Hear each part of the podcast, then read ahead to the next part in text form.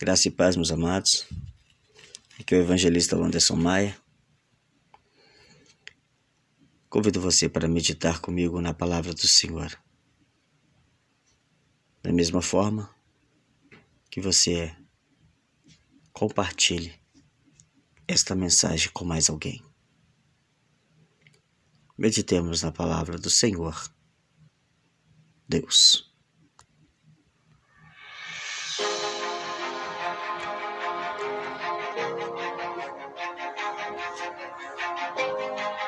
Evangelho de Lucas. Evangelho escreveu Lucas, capítulo 6,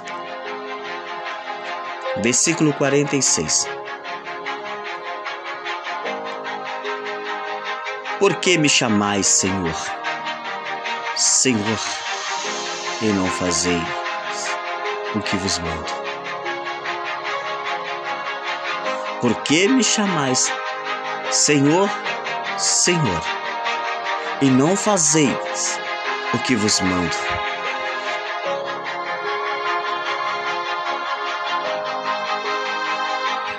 São as palavras do Senhor Jesus Cristo. Para aquelas pessoas que batem no peito, ora ao Senhor, chama por Ele ou até mesmo chama o Senhor levianamente, mas não tem uma vida, um relacionamento profundo com Deus. Sabe o que é interessante?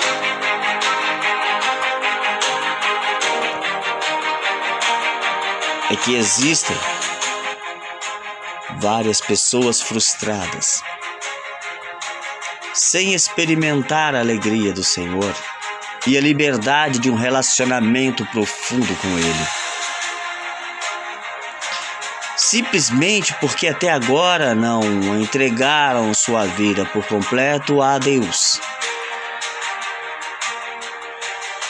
Apenas se convenceram de que é servo de Deus e não se converteram completamente.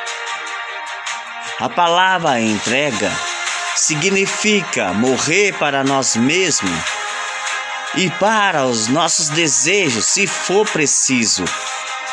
E também ter apenas uma vida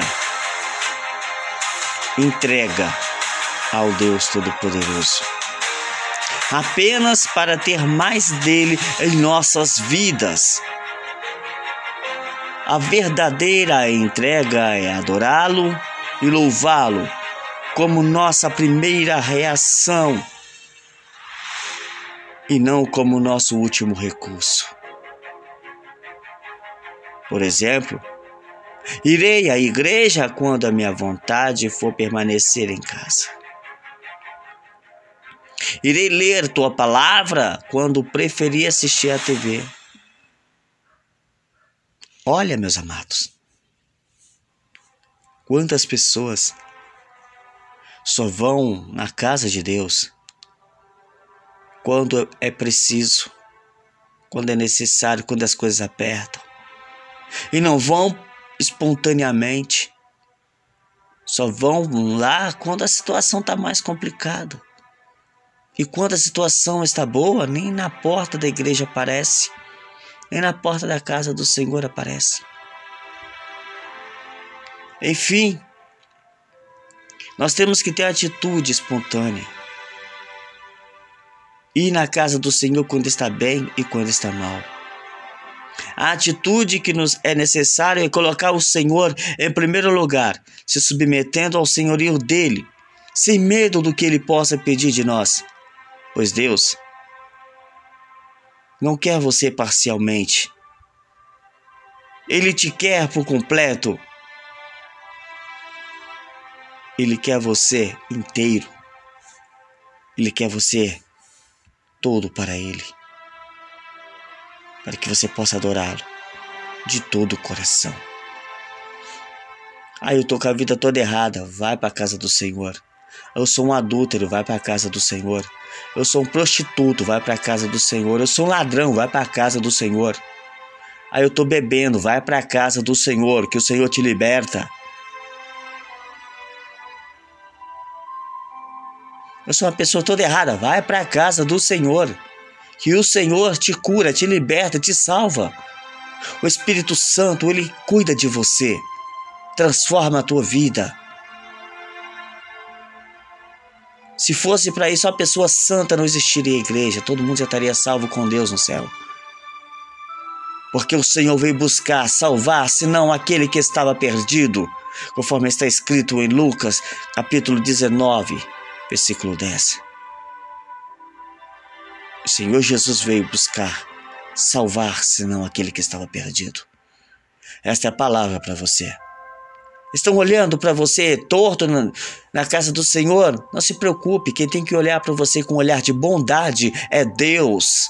Você foi lá procurando Ele. Não importa o que o povo diz de você, o que importa é que Deus quer de você. Os outros falam de você, não importa. Ah, mas estão olhando estranho para mim. E daí que se dane? Pergunte para si mesmo: e aí, Senhor?